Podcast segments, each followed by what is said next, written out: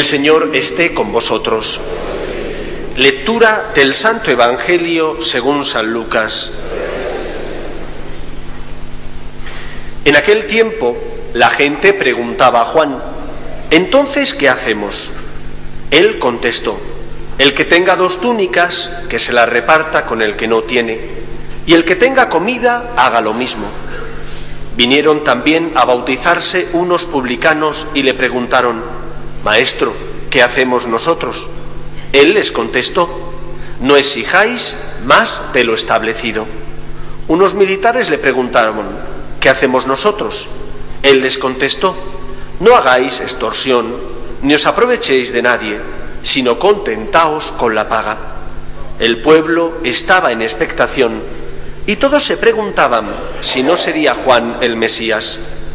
Él tomó la palabra y dijo a todos, yo os bautizo con agua, pero viene el que puede más que yo, y no merezco desatarle la correa de sus sandalias. Él os bautizará con Espíritu Santo y fuego. Tiene en la mano el bieldo para aventar su parva y reunir su trigo en el granero y quemar la paja en una hoguera que no se apaga. Añadiendo otras muchas cosas, exhortaba al pueblo y les anunciaba el Evangelio. Palabra del Señor.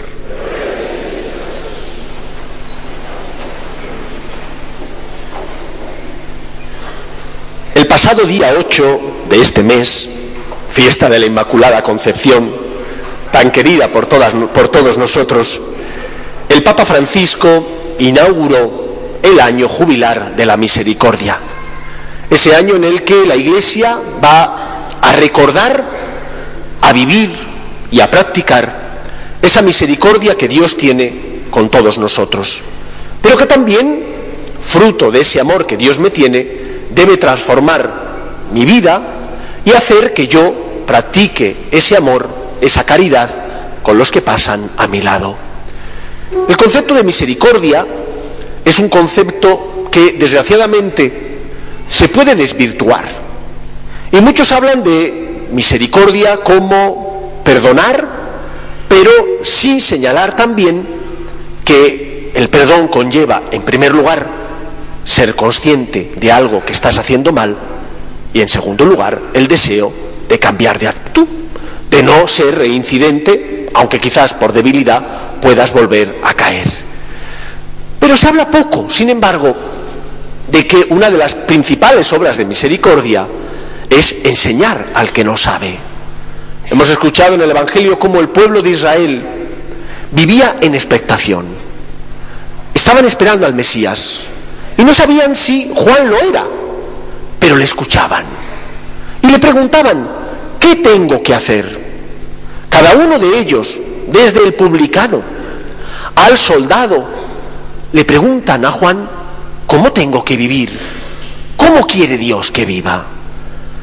Dios que nos ama tanto, nos dejó en el corazón esa luz que llamamos conciencia y que todo ser humano la tiene cuando es concebido, conforme va creciendo, se va desarrollando, y le ayuda a saber qué está bien y qué está mal.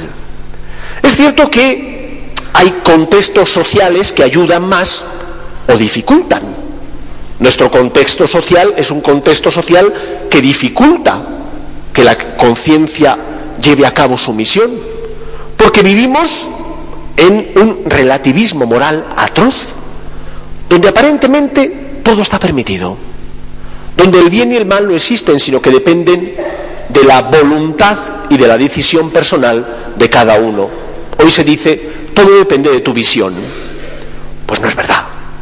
Hay cosas que son malas por sí mismas y hay cosas que son buenas. Y por más que alguien lo quiera negar, siempre será bueno o siempre será malo.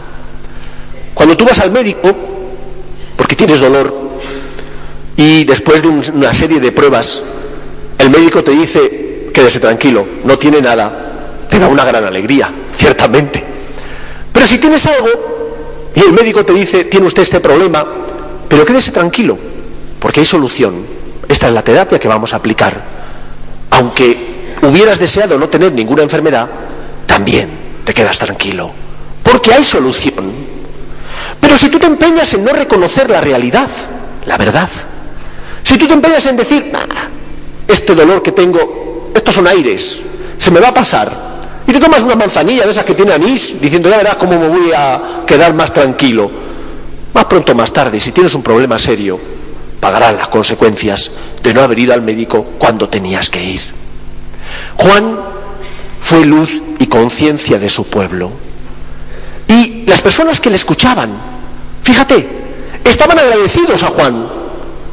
No tenían de Juan una visión negativa, sino que al contrario decían, qué suerte, saber qué es lo que tengo que hacer.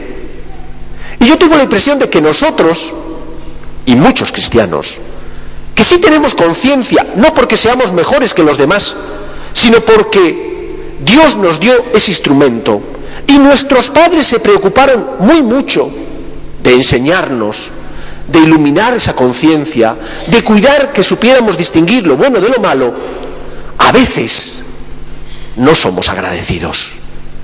Y no damos gracias porque tenemos esa luz. Qué bien saber que no todo está permitido y que el mal me hace daño. Qué bien saber que si lo he hecho mal, puedo intentar cambiar y levantarme y al día siguiente no volver a tropezar en la misma piedra. Qué bien para mí y qué bien para los que están a mi lado. Por eso en este tercer domingo tenemos que hacer una defensa con alegría del beneficio que es para el ser humano el tener conciencia y bien alimentada. Porque es verdad que todo ser humano la tiene, pero también es cierto que hay muchas personas que sin culpa suya no tienen esa conciencia bien alimentada, bien porque sus padres no les educaron, a lo mejor ellos tampoco son culpables porque sus abuelos tampoco lo hicieron, o bien porque la sociedad no les ayuda. Y llega un momento en el que, como todo foco, si tú te empeñas en poner cosas encima del foco, deja de iluminar. La luz no es capaz de penetrar ciertos objetos y por lo tanto deja de iluminar tu caminar. Por lo tanto, pregúntate, ¿qué he hecho yo con mi conciencia? ¿Qué estoy haciendo con esa luz interior que ilumina mi vida? ¿La escucho y la obedezco? Porque, no os olvidéis, Herodes, este mismo que mandó decapitar a Juan, le gustaba escuchar a Juan. Sabía que lo que decía Juan era verdad, pero no quería obedecer a Juan. Vivía con la mujer de su hermano.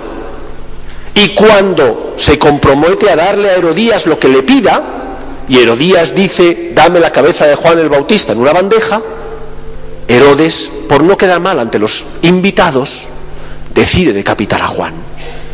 Nosotros a veces también hacemos lo mismo, porque la conciencia, que es instrumento de Dios para mi beneficio, en ese momento me incordia y digo, ah, mejor no me levanto cuando suena el despertador, mejor no voy a hacer mis obligaciones, mejor no voy a perdonar, porque es que no tengo ganas y esa persona no se lo merece además.